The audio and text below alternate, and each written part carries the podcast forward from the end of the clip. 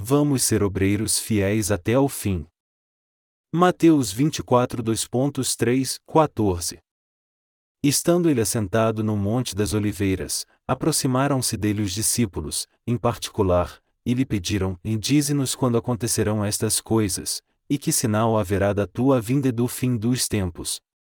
Respondeu-lhes Jesus: Acautelai-vos, que ninguém vos engane.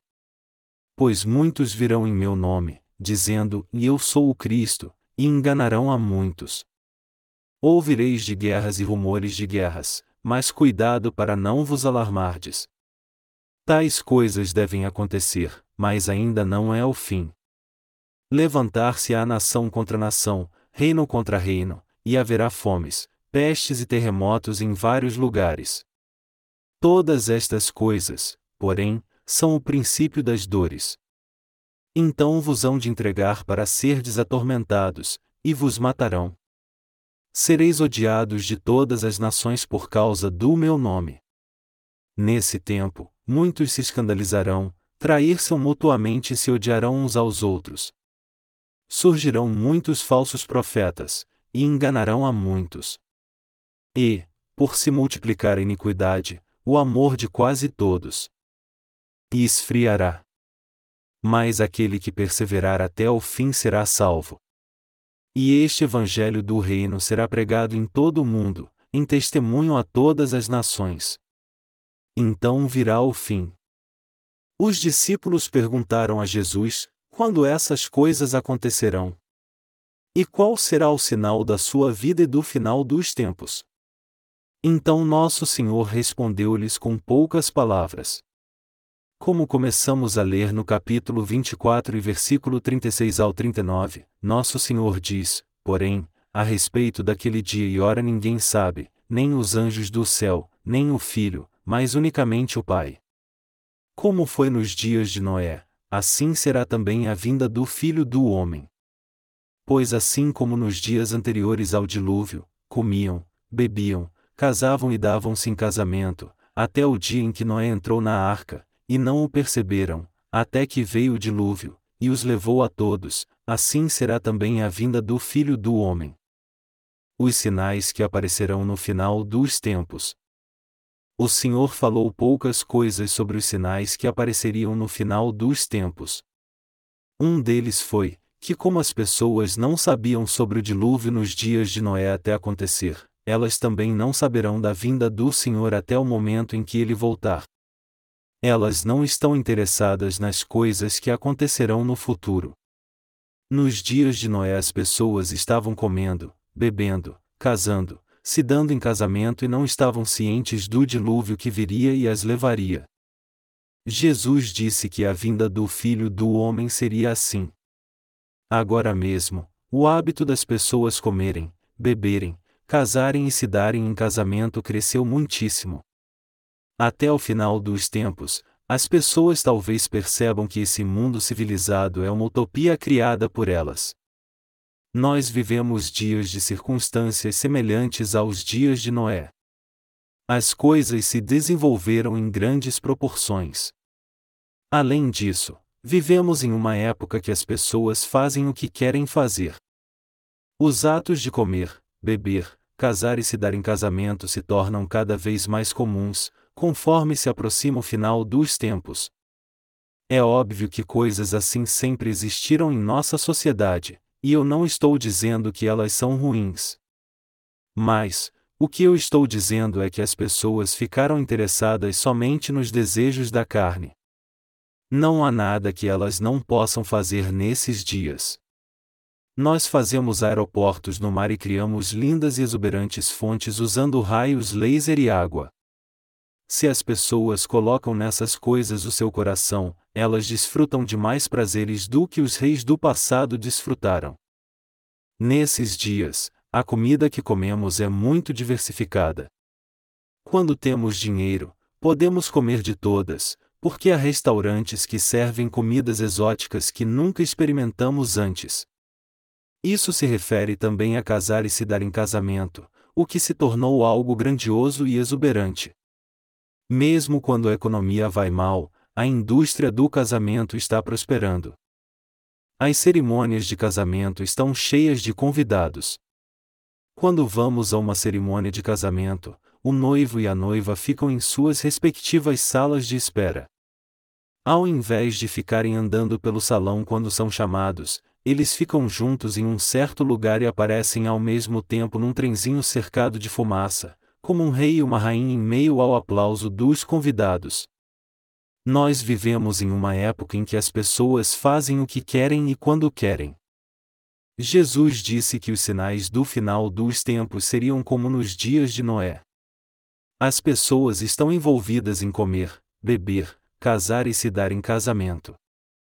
O coração delas está cheio das coisas do mundo. As emoções humanas estão totalmente ligadas naquilo que as estimula. Como resultado disso, a cultura se tornou tão hedonística que as pessoas buscam somente o prazer de comer, beber e de ter relações sexuais. Os discípulos perguntaram a Jesus: Qual será o sinal do final dos tempos? Nosso Senhor disse-lhes para tomarem cuidado com os enganos no final dos tempos. Então ele disse: Ouvireis de guerras e rumores de guerras, mas cuidado para não vos alarmardes. Tais coisas devem acontecer, mas ainda não é o fim. Ele disse que nação se levantaria contra nação e reino contra reino e que haveria fome, pestes e terremotos em vários lugares, mas que todas essas coisas seriam somente o princípio das dores. Guerras e rumores de guerra são sinais de um mundo atribulado. Dizem que cerca de 300 pessoas morreram em uma recente inundação no México. Eu fiquei imaginando como pode ter chovido tanto para um número tão grande de pessoas ter morrido sem ajuda. Parece que ultimamente temos frequentemente sido testemunhas de fomes severas e grandes terremotos. Há famintos na Somália e na Coreia do Norte, e terremotos na Turquia e em Taiwan. Foi reportado que a Rússia está atacando a Chechênia, que estava sob o seu domínio.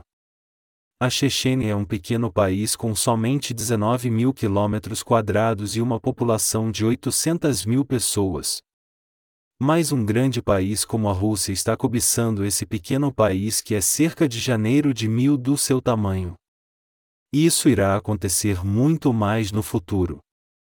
Nosso Senhor disse que nação se levantaria contra nação e reino contra reino. Essa passagem também diz que haverá muitas guerras e rumores de guerra. A Coreia do Sul tem estado numa situação instável sob um acordo de cessar-fogo desde 1953. Isso significa que a qualquer momento uma das Coreias pode violar esse tratado e declarar guerra contra a outra. Contudo, a Coreia do Sul tem conseguido manter a paz até agora. Isso porque Deus tem protegido esse país por seu amor pelos justos daqui. Eu não consigo ser grato o bastante por Deus ter protegido esse país quando ele passou pela crise, e por nos permitir pregar o Evangelho incessantemente. O princípio das dores já começou no mundo. Todo. Todas estas coisas, porém, são o princípio das dores. As dores já começaram por todo o mundo. Está escrito: e haverá fomes, pestes e terremotos em vários lugares. Todas estas coisas, porém, são o princípio das dores. Esses são os desastres naturais e as coisas permitidas por Deus. Não são coisas que Deus faz intencionalmente. Nosso Senhor já sabia que essas coisas iriam acontecer. O homem não sabe o que acontecerá no futuro, mas o nosso Deus onisciente sabe de todas as coisas. O Senhor disse que haveria fomes e terremotos. O que você acha que acontecerá a você quando as fomes e os terremotos chegarem nesse mundo? Esse tempo presente é o começo das dores. Você acha que as pessoas podem viver onde há terremotos e fomes? Quando um forte terremoto acontecer, todos irão morrer. Houve um terremoto que registrou sete pontos na escala Richter em Taiwan, mas as pessoas de lá nem ficaram surpresas. Para elas, a morte de umas poucas milhares de pessoas é muito comum. Furacões de ponto 5 de magnitude ocorrem lá frequentemente, por isso elas são tão indiferentes. O que aconteceria se fosse conosco? Se as lâmpadas fluorescentes balançassem e as estantes caíssem enquanto estivéssemos adorando, todos os santos correriam. O povo taiwanês poderia até correr também, mas eles não ficariam com tanto medo e nem se abalariam como nós. Eles são muito diferentes de nós. Todavia, alguns países desaparecerão por causa dos terremotos. Imaginem por um momento que houvesse um forte terremoto na Coreia. Se um terremoto de escala 7 atingisse a Coreia, ele provavelmente seria uma ameaça à nossa existência. Não somente a economia iria desmoronar, mais da metade da população iria morrer, e o próprio país iria desaparecer. É claro que isso é apenas uma especulação. Todas estas coisas, porém, são o princípio das dores. Mateus 24 horas e 8 minutos. Quando o povo pensar somente em comer, beber, casar e se dar em casamento, quando as nossas práticas forem as mesmas das dos dias de Noé, será o fim dos tempos. No mundo, isso acontecerá quando os furacões e fomes ocorrerem frequentemente aqui e ali. No momento, há um alerta mundial sobre a gripe das aves. Originalmente, era uma doença virótica que se espalhava somente entre as aves, mas pela mutação, ela se tornou numa doença mortal que pode ser transmitida para humanos. Um certo patologista previu que aproximadamente 150 milhões de pessoas poderiam morrer dessa doença. E quanto à Síndrome Respiratória Severa Aguda, SARS? É amplamente conhecido que o vírus da AIDS e ebola tem tomado conta da África e do mundo civilizado. Esse tempo atual tem se tornado o princípio das dores. Nosso Senhor disse que, no final dos tempos, o amor de muitos se esfriaria porque a iniquidade se multiplicará. Há muitos que estão desistindo de ser um ser humano. Há muitas pessoas cruéis nesse mundo. Assim como ele disse que o amor se esfriaria, o verdadeiro amor tem se esfriado. Hoje em dia não há muito amor. Não há nenhum amor entre os que vivem nem no andar de cima e nem no andar de baixo. Não há nenhuma relação entre os vizinhos que moram ao lado, e nós nem sabemos se eles se mudaram ou não. O relacionamento entre as pessoas se tornou tão frio e indiferente, que o cadáver de um vizinho idoso que vivia sozinho estava apodrecendo dentro da casa, e ninguém o descobriu por cinco meses. Tempos atrás, quando nos mudávamos para uma nova vizinhança, nós distribuíamos bolos de arroz para os vizinhos. Na Coreia, as pessoas costumavam distribuir bolos de arroz com seus vizinhos quando estavam celebrando seu aniversário. Mas com a aceleração da urbanização, lindos costumes como esses desapareceram. Há ainda os que distribuem o feijão vermelho coberto de bolos de arroz cozido embalados com papel alumínio. Geralmente, há uma nova loja abrindo que vende bolos de arroz. O amor tem esfriado na nossa sociedade também. E no final dos tempos o amor esfriará. O amor tem esfriado para mim também. No passado, eu costumava separar algumas sobras porque eu queria dá-las aos mendigos. Mas agora, eu os mandando embora. Quando eu era jovem, frequentemente não havia nenhum arroz no pote de arroz. Assim meus pais nunca me deixavam comer arroz sem permissão. Eles me diziam que se eu comesse arroz escondido, eles iriam morrer. Por causa disso, somente um pouco de arroz sobrava. Já que as crianças estavam pegando e comendo arroz de brincadeira, eles tomaram aquela atitude para evitar que o arroz acabasse. No entanto, quando aparecia um mendigo, meus pais davam o arroz que tinha sobrado no pote, mesmo sendo muito pouco. Mesmo não podendo nem comer um mingau, eles não mandavam embora sem dar alguma coisa aos monges ou mendigos que vinham pedir algum dinheiro. Eu acho que essa mentalidade vem da cultura coreana de encorajar o bem e punir o mal. Esses tipos de valores também são mostrados em velhas histórias coreanas como Eunbu e Noubu, é a história de um bondoso irmão e seu irmão mais velho malvado. Conju e Patui, é a história de uma bondosa órfã e sua meia-irmã cruel. Há muito tempo atrás, havia dois irmãos chamados Eumbu e Noubu. O mais velho, Noubu, era um rico, porém malvado homem. Ele era ambicioso e perverso. Contudo, o mais novo, Eumbu, apesar de muito pobre, era um homem muito bom. Noubu era tão mesquinho, que não importasse a situação difícil em que seu irmão Eumbu estivesse, ele nunca o ajudava. Um dia, um filhote de andorinha caiu de seu ninho em cima do telhado e quebrou sua perna. Eumbu cuidou da perna e tomou conta dele. Andorinhas vão embora quando chega o frio, mas essa voltou à casa de Umbu na primavera seguinte. Graças a Umbu, a andorinha trouxe uma semente de abóbora em sua boca e a deu a ele em agradecimento por sua gentileza. E Umbu a plantou na terra. Rapidamente as abóboras cresceram e Umbu abriu-a, ouro e prata, junto com joias caíram no chão. Então ele e sua família passaram a viver em uma casa que era como um palácio. Quando Noubu viu isso, ele ficou ganancioso. Ele pegou uma andorinha saudável, quebrou sua perna e cuidou dela. Essa andorinha também voltou na primavera seguinte trazendo uma semente de abóbora em sua boca. Radiante, Noubu plantou a semente e esperou ela crescer. Assim que ela cresceu, ele aguardou ela abrir com grande expectativa. Assim então, terríveis demônios e duendes saltaram para fora e atormentaram Noubu. Assim, dizem que Noubu foi destruído. Por causa dos seus princípios morais, as pessoas costumavam dar um pote de arroz e tudo que aqueles que estavam passando por dificuldades precisavam. Independente se as pessoas faziam isso ou não, o seu coração era bom e generoso. Como resultado disso, tanto aqueles que mendigam e moram debaixo da ponte de uma cidade, quanto as crianças que vivem em orfanatos, todos comem bem. É porque as pessoas dão a eles tudo o que têm, apesar de não terem muito para si mesmas.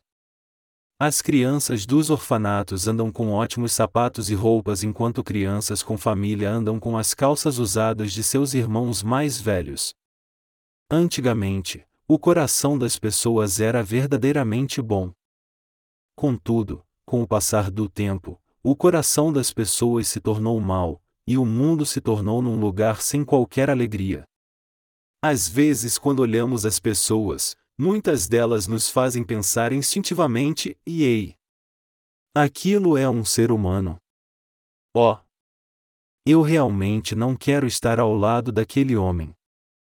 Eu quero deixá-lo. Na maioria dos casos, Aqueles que são é que são assim. Verdadeiramente esse é uma época em que a bondade desapareceu, assim como a nossa humanidade. Nesses dias o amor tem se esfriado. Está escrito que aquele que perseverar até o fim será salvo. Também está escrito: e este Evangelho do Reino será pregado em todo o mundo, em testemunho a todas as nações. Então virá o fim. Mateus 24 horas e 14 minutos. Você deve prestar atenção nisso. Quando o Evangelho for pregado por todo o mundo, o fim virá. Então nós devemos colocar todo o nosso esforço em pregar esse Evangelho. Nesse ano, porque a propaganda não foi muito bem, e porque houve algumas falhas em nossa preparação, foram distribuídos muitos poucos dos nossos livros nos Estados Unidos. Todavia, eu tenho fé que haverá mais vendas dos nossos livros, a continuação do trabalho dos servos de Deus, e mais igrejas abrindo no próximo ano. Agora mesmo, nossos livros estão à venda em grandes livrarias virtuais como a Amazon.com e a Ingra. Quando os nossos livros se tornarem conhecidos, todos os que quiserem eles, poderão tê-los. Nós estamos assegurados não somente na Coreia, mas também em um grande mercado. Nos Estados Unidos, há 50 estados, muitos deles são maiores que a Coreia. Nossos livros já entraram nos lugares onde o inglês é falado, e eles irão entrar nos lugares onde se fala o chinês também. Além do Japão, o Evangelho agora será pregado a pequenos países na Ásia, e também nos da Europa. Esse Evangelho do Reino se refere ao Evangelho da água e do Espírito, o qual nós temos.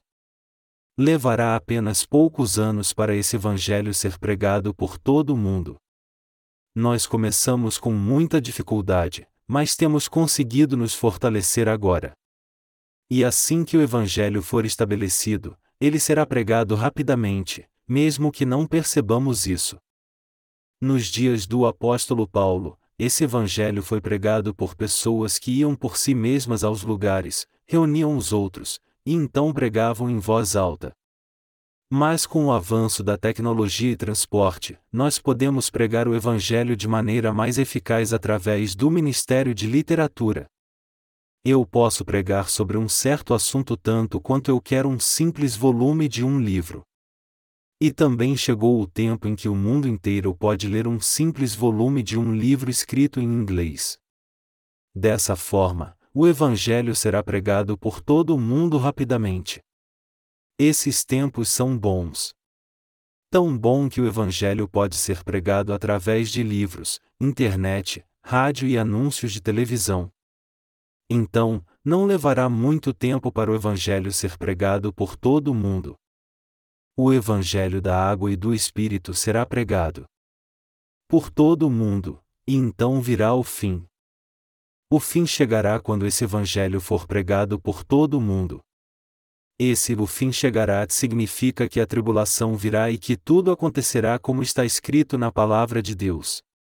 Quanto tempo resta? Certamente não resta muito tempo. Quantos anos levará? Agora mesmo, o Evangelho tem entrado nos Estados Unidos. Nota do autor: essa pregação foi feita em 1999 quando começávamos a distribuir nossos livros por todo o mundo. Porque ele entrou nos Estados Unidos, ele também entrará em breve nos países de língua inglesa ao redor do mundo. É claro que nós falamos somente dos países que conhecemos, mas há muitos outros países que nós nem conhecemos. Há muitos países que não sabemos nem o nome deles, mas tudo se cumprirá em poucos anos. Nós estamos pregando para o mundo todo, e eu creio que isso acontecerá em breve. É claro que o mundo é grande e há muito o que fazer, mas não é tão grande que não possamos fazer. Há muitas coisas para se fazer, mas apesar disso, eu acho que não levará muitos anos com mais alguns anos de pregação, nós acabaremos de pregar o verdadeiro Evangelho. Eu creio no que a palavra ensina. Isto é, que quando o Evangelho for pregado por todo o mundo, o fim chegará. Nós temos que crer que agora mesmo é o começo das dores e dos últimos dias. Contudo, nós temos que viver totalmente para a pregação do Evangelho nós temos que unir nossas forças e servir ao Evangelho. Cada um de vocês tem que pessoalmente levar o Evangelho aos que são próximos a vocês, ou dar-lhes nossos livros. Todos nós temos que ter o interesse de pregar o Evangelho por todo o mundo. Nós temos que considerar isso nossa meta de vida e unir nossos corpos e corações. Meus amigos, o trabalho que fazemos parecer ser muito pequeno, mas há novidades, porque as livrarias virtuais dos Estados Unidos começaram a vender os nossos livros. Como vocês sabem muito bem, o interesse por lucro não é o alvo desses vendedores virtuais. Nós só queremos distribuir nossos livros de maneira mais ampla possível através dos meios disponíveis. Em breve, o segundo livro em inglês será publicado. O volume 2 é muito melhor que o volume 1. No volume 2, são feitos debates sobre o Evangelho, e ele tem mais conteúdo que o volume 1.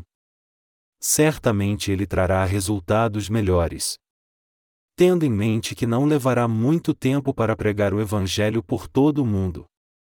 Nós devemos ter em mente que os tempos atuais são iguais aos dias de Noé. Mesmo casando, nos dando em casamento e fazendo todas as demais coisas, uma coisa que os justos têm que ter em mente nunca tirar do coração é que o tempo atual é o final dos tempos. Temos que nos lembrar disso todos os dias.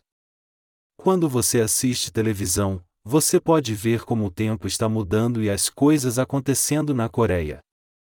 Não somente na Coreia, mas o mundo todo está entrando no tempo das dores. Estou dizendo que devemos crer que agora estamos vivendo num tempo igual aos dias de Noé. Devemos crer que quando o Evangelho for pregado por todo o mundo, o fim chegará. Devemos entender e crer nisso e viver como se isso estivesse acontecendo hoje. Devemos continuar vivendo com a consciência que não resta muito tempo para esse mundo. Deus diz que nos dias de Noé, as pessoas se casavam, se davam em casamento, e etc., não sabendo e nem se importando, até que o dilúvio veio e a destruição se abateu sobre eles. Agora mesmo, só os nascidos de novo sabem que tempo é esse. Os outros não sabem. Eles pensam que terremotos são somente fenômenos naturais que acontecem e continuarão acontecendo no futuro. E que a humanidade continuará existindo. Que os que comem bem e são ricos continuará levando uma boa vida. E acham que o homem continuará a viver bem porque a ciência continuará crescendo e que o futuro será uma utopia. Enquanto alguém tem dinheiro, esse mundo é um lugar bom no qual se vale a pena viver. Havia um tempo em que eu me sentia assim. O sentimento de que se você tivesse dinheiro, esse mundo seria bom e a vida valeria a pena se viver. Mas você não deve esperar muito disso, porque a maneira que eu pensava antes não era grande coisa. Por favor, me deem ouvidos, pois as pessoas podem achar que algo trivial tem uma grande importância. Quando você vai a um mercado dirigido pela cooperativa de agricultura, você os verá vendendo vários chás naturais e outras coisas. Quando eu passei perto de um, eu entrei. Havia muitas coisas sensacionais. Lá, eu comprei um saco de chá pronto e provei dele. Era chá de cisandra. Quando eu era jovem, eu morava em Busa. Próximo ao nosso bairro havia uma árvore de cisandra. O fruto vermelho da cisandra parecia muito gostoso. Pensando bem, eu lembro que nós plantamos algumas árvores de cisandra próximas ao muro. Nós recolhemos os frutos e os deixamos secar por algum tempo para depois fazermos o chá de cisandra. É um trabalho tão duro que nos tira do sério. Esse tipo de trabalho requer muita dedicação. Mas aqui em poucos segundos eu podia comprar um saco cheio deles com um pouco de dinheiro. Como eu fervi um pouco d'água e coloquei a fruta dentro, ela se tornou naquele colorido lindo do chá de cisandra. Uau! Como eu tenho dinheiro, isso torna um mundo melhor de se viver. Por causa disso, eu posso compreender sobre o pensamento daqueles que têm dinheiro e não creem que a destruição está vindo. Como eu estava tomando o chá de cisandra que eu tinha feito, eu fiquei pensando que o mundo é muito conveniente quando se tem dinheiro. Eu pensei que aqueles que possuem dinheiro têm um bom estilo de vida, e que eles temeriam mesmo a vinda do Senhor. Na verdade, houve um tempo que eles realmente tinham medo de que a vinda do Senhor estivesse próxima. Eles eram os anciãos e diáconos que diziam: O Senhor não deve vir ainda. Porque esse mundo estava tão bom e confortável, eles não queriam que o Senhor voltasse logo. Dizem que havia realmente casos de pessoas que não queriam que o Senhor voltasse porque seria uma aflição não ter tempo de desfrutar da boa vida. Esse mundo é realmente bom. Eu posso comprar e tomar esse chá, que é tão difícil de fazer, somente pagando por ele. Quanto conforto há para aqueles que são ricos? Quando alguém tem dinheiro, ele pode vestir um casaco feito de couro de jacaré. Pense em como caçar um jacaré, secar seu couro, fazê-lo passar por todo o processo químico, para então fazer um casaco com seu couro.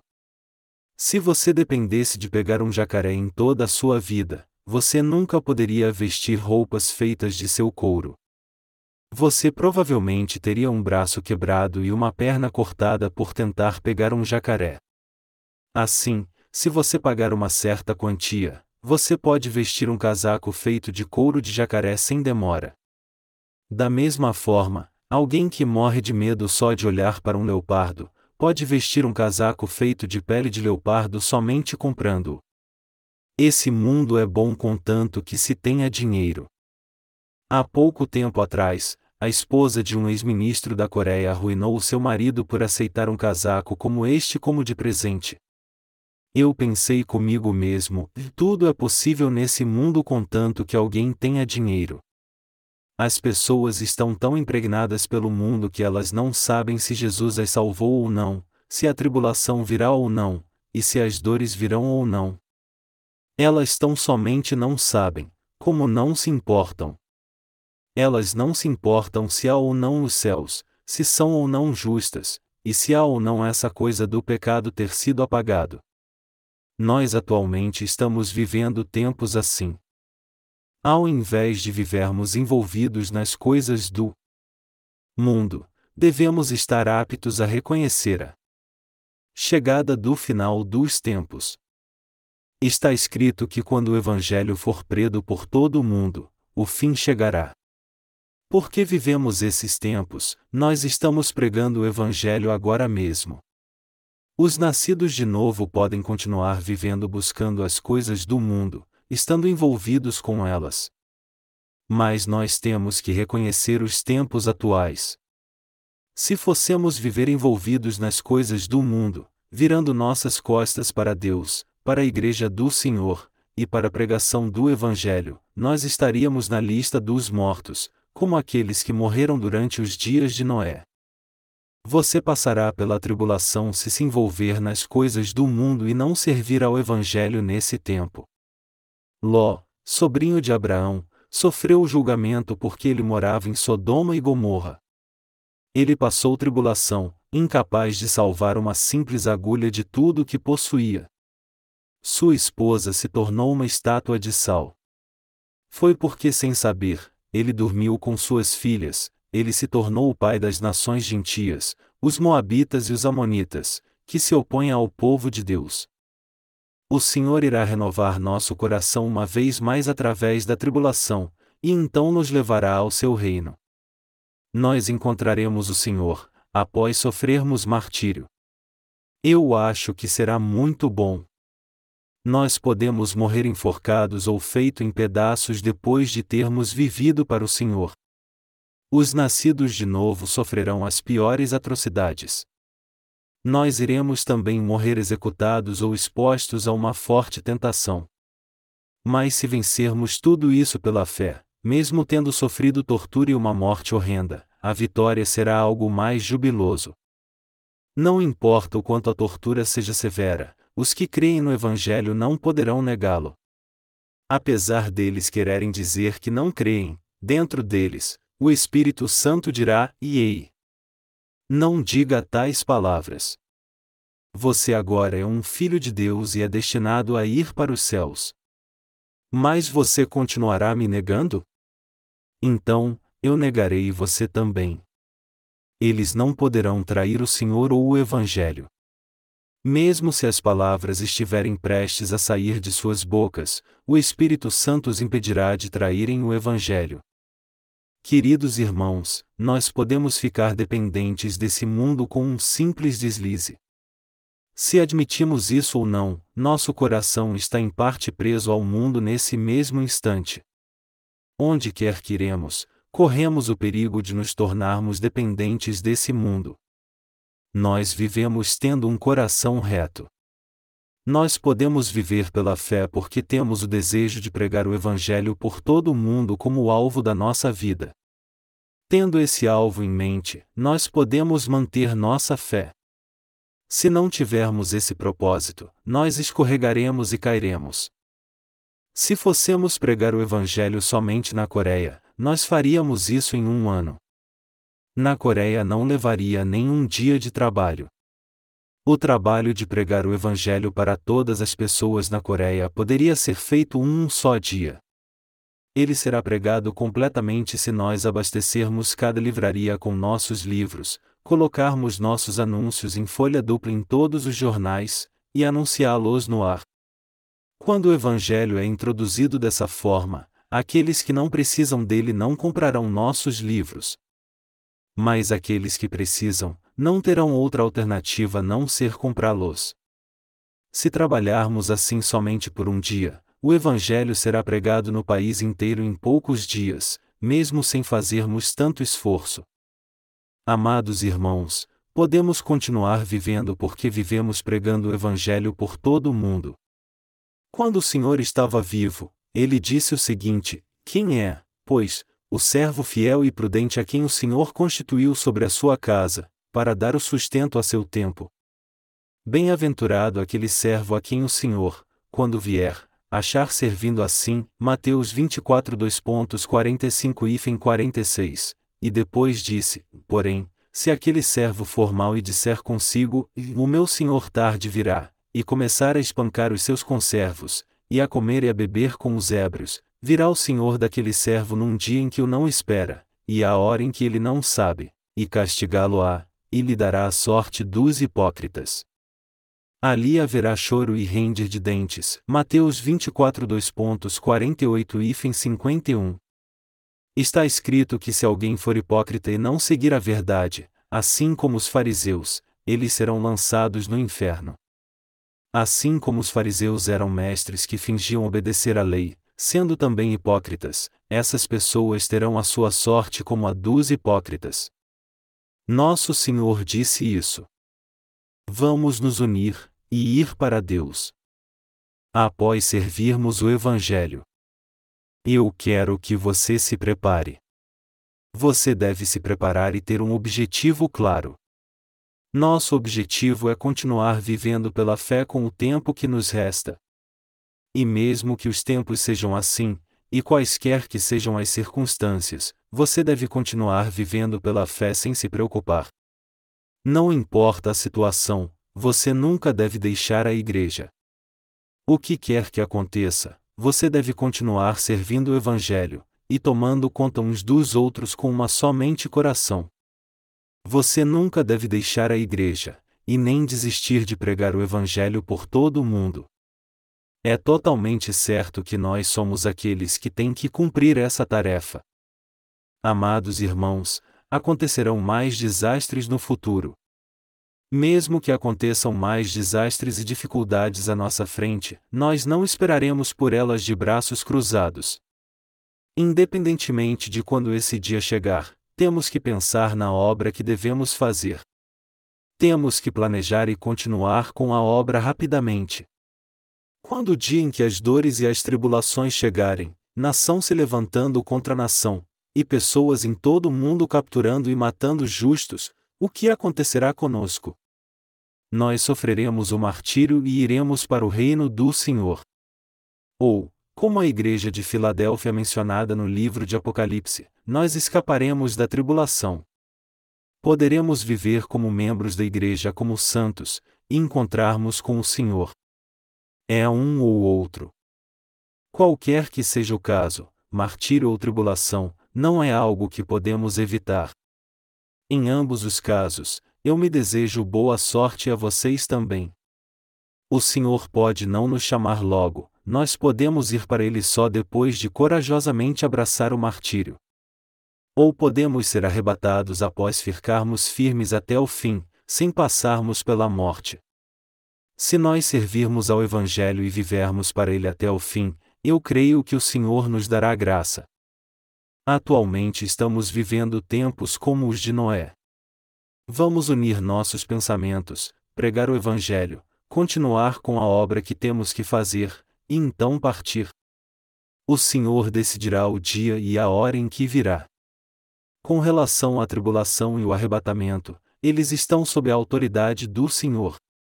O que devemos fazer com o tempo que nos resta é a obra de pregar o Evangelho do Reino por todo o mundo.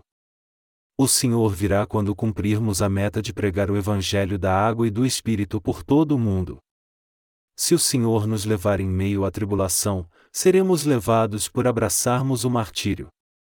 Mas se nos considerarmos como os santos fiéis, como aqueles da igreja de Filadélfia, nós seremos arrebatados, sem provarmos da morte.